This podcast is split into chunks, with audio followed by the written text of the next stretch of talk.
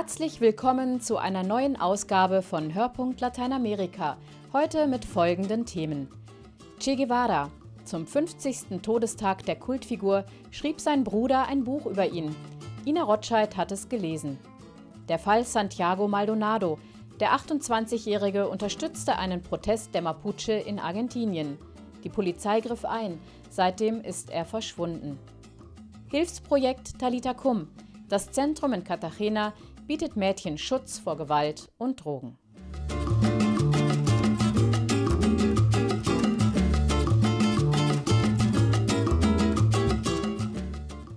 Jeder kennt das Bild des bärtigen Revolutionärs mit dem Barett auf dem Kopf. Keine Demonstration, auf der Che Guevara nicht auf irgendeiner Fahne mit dabei wäre. Vor 50 Jahren wurde er in Bolivien getötet. Che Guevaras früher Tod machte ihn endgültig zum Mythos. Pünktlich zu seinem 50. Todestag tritt nun sein jüngerer Bruder Juan Martín Guevara in Erscheinung mit dem Buch Mein Bruder Che und weckt damit große Erwartungen auf einen privaten, bislang unbekannten Blick auf diese Ikone der kubanischen Revolution. Ina Rotscheid hat es gelesen. De tu querida presencia,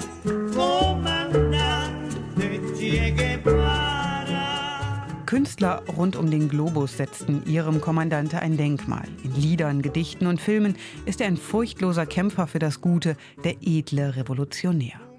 Genau gegen diese Überhöhung wendet sich Juan Martín Guevara mit seinem Buch Mein Bruder Che. Das ganze dumme Gerede läuft einzig darauf hinaus, Che zum Mythos zu machen. Ich habe mir zum Ziel gesetzt, diesen Mythos zu zerstören und meinem Bruder wieder ein menschliches Antlitz zu geben. 50 Jahre hat der jüngere Bruder des Che geschwiegen. Jetzt will er die wahre Geschichte über den kubanischen Revolutionsführer erzählen. Aprendimos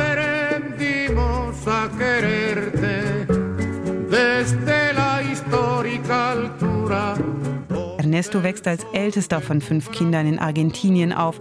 Sein Elternhaus ist liberal, die Eltern scherten sich nicht um bürgerliche Konventionen. Meine Eltern sind als liberale und permissive Vögel verschrien, deren Kinder alles dürfen. Belger, die nach Lust und Laune mit allem möglichen Gesindel herumhängen. In der Tat leben die Guevara-Sprösslinge frei wie die Vögel in der Luft.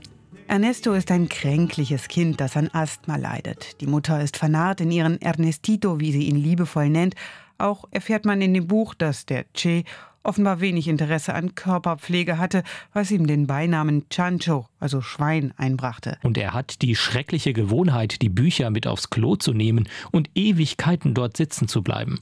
Bittet man ihn endlich das Klo freizugeben, fängt er an, Gustave Flaubert, Alexandre Dumas oder Baudelaire zu zitieren. Doch alle diese kleinen Anekdoten lesen sich wie die private Fortschreibung der Heldengeschichte über den Che.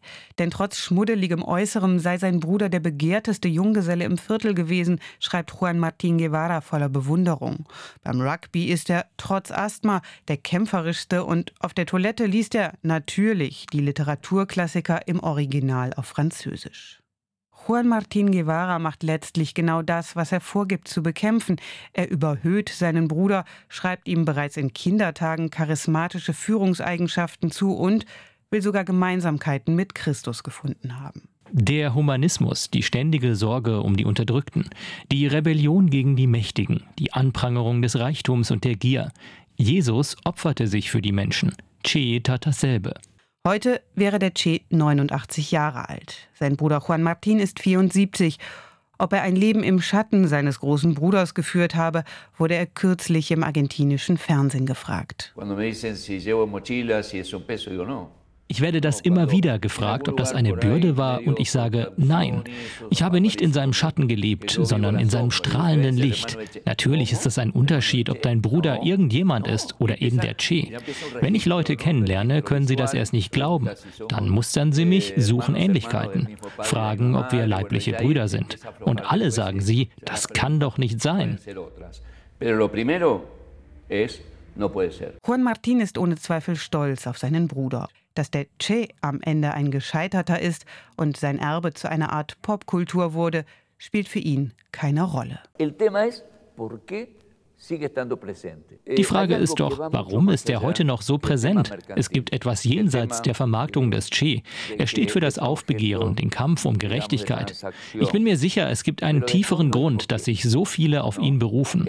Jeder wird das anders für sich definieren, aber es gibt einen Grund. De tu querida presencia, comandante Che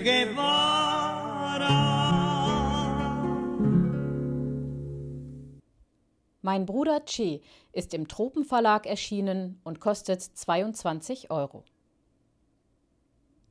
Zum letzten Mal sah man Santiago Maldonado in der Provinz Chubut. Er beteiligte sich an einem Protest der indigenen Mapuche. Das Volk befindet sich in einem Landkonflikt mit einem großen Textilhersteller. Die argentinische Polizei griff beim Protest ein und nahm den 28-jährigen Maldonado fest. Seitdem fehlt jede Spur des Aktivisten. Die Folge eine Staatskrise und Hunderttausende Menschen, die Aufklärung fordern. Anne Herberg sprach mit Demonstranten vor Ort. Santiago Maldonado. Santiago Maldonado. Santiago presente. Santiago ist unter uns, ruft der Mann mit gebrochener Stimme ins Mikrofon. Rund 200.000 Menschen haben sich am ersten Septembertag auf der Plaza de Mayo im Herzen von Buenos Aires versammelt. Sie fordern Aufklärung über das Schicksal von Santiago Maldonado. Der 28-Jährige hatte in der Provinz Chubut in Patagonien den Protest einer Mapuche-Gemeinde unterstützt. Die Gendarmerie griff ein, räumte gewaltsam. Seitdem fehlt jedes Lebenszeichen von Santiago. Sein Bruder Sergio Maldonado greift erneut zum Mikrofon. Einen Monat nach dem Verschwinden von Santiago leugnet der Staat noch immer, dass die Gendarmerie etwas damit zu tun haben könnte. Das Einzige, was sie gemacht haben, ist die Glaubwürdigkeit von Santiago in Frage zu stellen, die seiner Freunde, der Mapuche und die von uns, seiner Familie.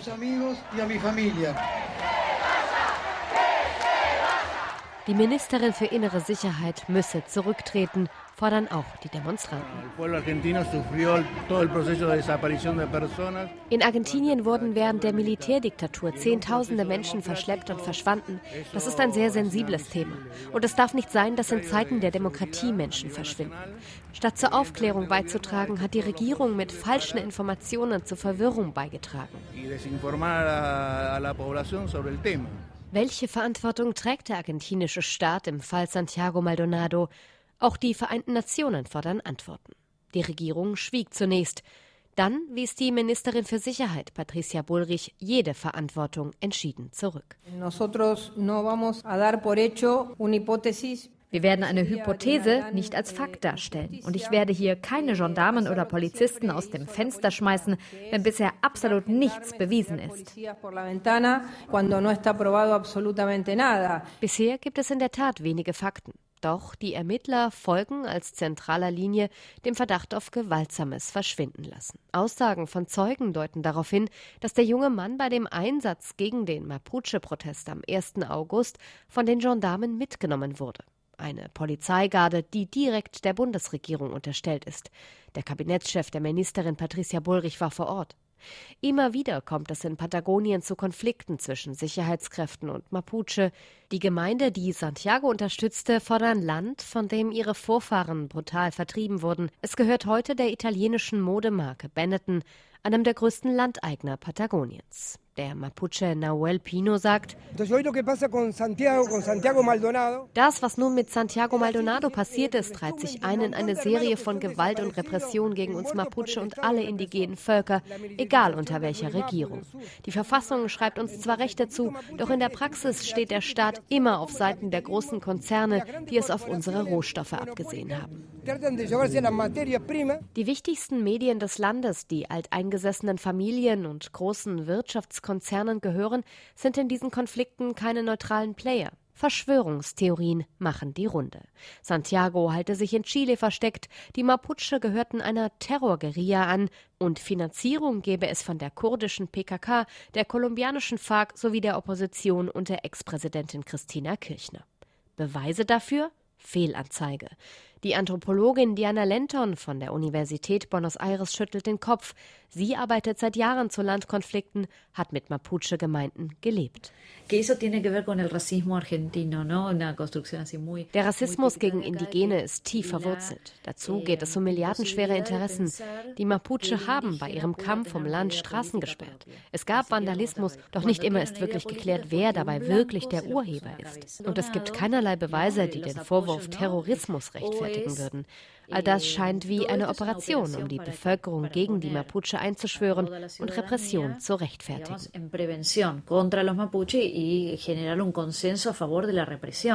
Derweil droht der Fall Maldonado zur Staatsaffäre zu werden. Er ist längst zwischen die Fronten des aktuellen Wahlkampfes in Argentinien geraten und wird dabei von allen Seiten instrumentalisiert. Oppositionspolitiker vergleichen die Regierung mit der Diktatur. Regierung und Anhänger beschuldigen die Opposition, das Land ins Chaos stürzen zu wollen. Emotionen und Ideologien zählen längst mehr als Fakten. Wie lange müssen wir diese Situation noch ertragen? Wie lange müssen wir noch fragen, wo ist Santiago? Wann gibt es Antworten statt Diffamierung?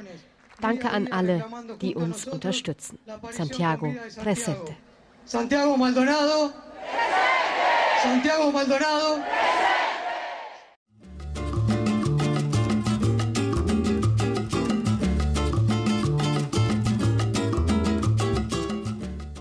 Rund 70 Mädchen besuchen täglich die katholische Einrichtung Talitacum in der kolumbianischen Stadt Cartagena. Bei Talitacum suchen sie Schutz vor Gewalt, Drogen und sexuellem Missbrauch. Viktoria Eglau spricht mit den Projektverantwortlichen mit Ordensfrauen, Pfarrern, Soziologen und nicht zuletzt mit den Mädchen selbst.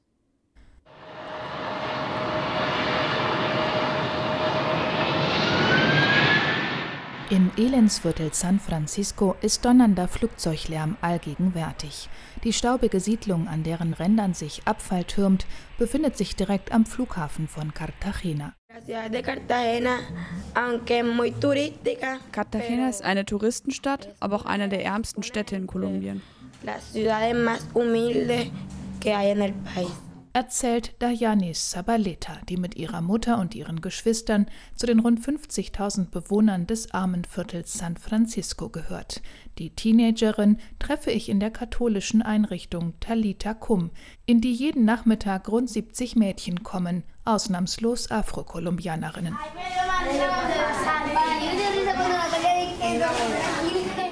Das Zentrum, das Papst Franziskus im September besucht hat, wurde vor drei Jahren vom Erzbistum Cartagena ins Leben gerufen. Es will ein Ort sein, an dem die Mädchen zwischen 9 und 17 Jahren geschützt sind vor Gewalt, Drogen, sexuellem Missbrauch, Prostitution und zu frühen Schwangerschaften. Geleitet wird Talita Kum von der engagierten Ordensschwester Blanca Nubia Lopez. El barrio San Francisco de Asís de la ciudad de Cartagena es un barrio con una problemática muy seria. San Francisco ist ein Viertel mit schwerwiegenden Problemen. Prostitution, Gewalt in den Familien, Drogenkonsum. Wir haben hier Jugendbanden, die gegeneinander Krieg führen. Und viele Kinder und Jugendliche gehen nicht zur Schule. Bei uns in Talita Kum sollen die Mädchen eine andere Realität erleben als in ihrem Viertel. Dayanis Sabaleta kommt in das Sozialprojekt, seit dieses gegründet wurde. Aufgewachsen ist sie ohne Vater. Die meisten Mädchen aus der Siedlung haben alleinerziehende Mütter. Manche Frauen arbeiten, wie die Mutter von Dayanis, andere leben von der Prostitution. In dieser Einrichtung lernen wir, unseren eigenen Körper zu respektieren und nicht zu erlauben, dass unsere Rechte verletzt werden. Wir bekommen ja auch Unterstützung dabei, unsere Zukunft zu planen. Ich möchte Tourismus studieren. Erzählt Dayanis. Schwester Blanca Nobia Lopez wird nicht müde, die Mädchen zu ermutigen. Bürgermeisterinnen, ja Präsidentinnen könnten sie werden oder gar Karriere in der UNO machen. Bildung ist in der Einrichtung Talita Cum, die vom deutschen Lateinamerika-Hilfswerk Adveniat unterstützt wird, das A und O. Der Pfarrer von San Francisco und Caritas-Direktor Elkin Acevedo. Schwarz zu sein bedeutet in Kolumbien nicht nur oft arm zu sein, sondern auch geringe Bildungschancen zu haben.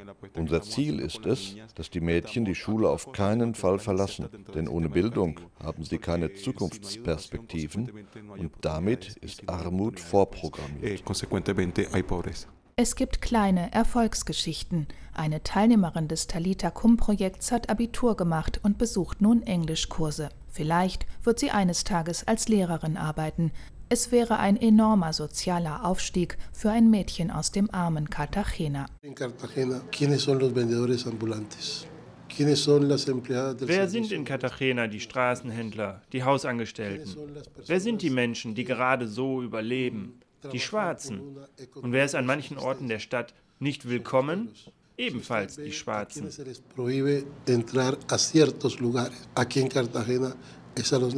Sagt der Soziologe und Priester Rafael Castillo. Nur seine Sotane schütze ihn davor, selber wegen seiner Hautfarbe abfällig behandelt zu werden. Castillo ist Pastoralvikar des Erzbistums und ihn empören die krassen sozialen Gegensätze in der Klassengesellschaft von Cartagena.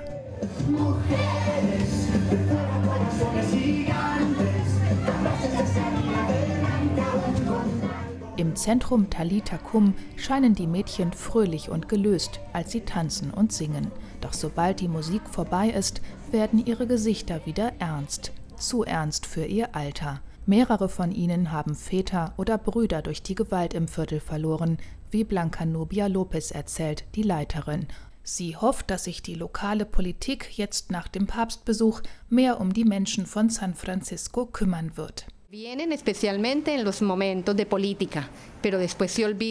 Die Politiker kommen nur im Wahlkampf und danach vergessen sie die Leute hier. Der Papst hat sie daran erinnert, dass sie hier an der Peripherie, am Rande der Gesellschaft gebraucht werden und helfen müssen.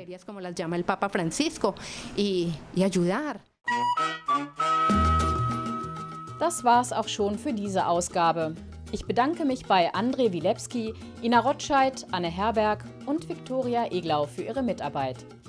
Mein Name ist Nicola van Bonn. Bleiben Sie gesund und bis zum nächsten Mal.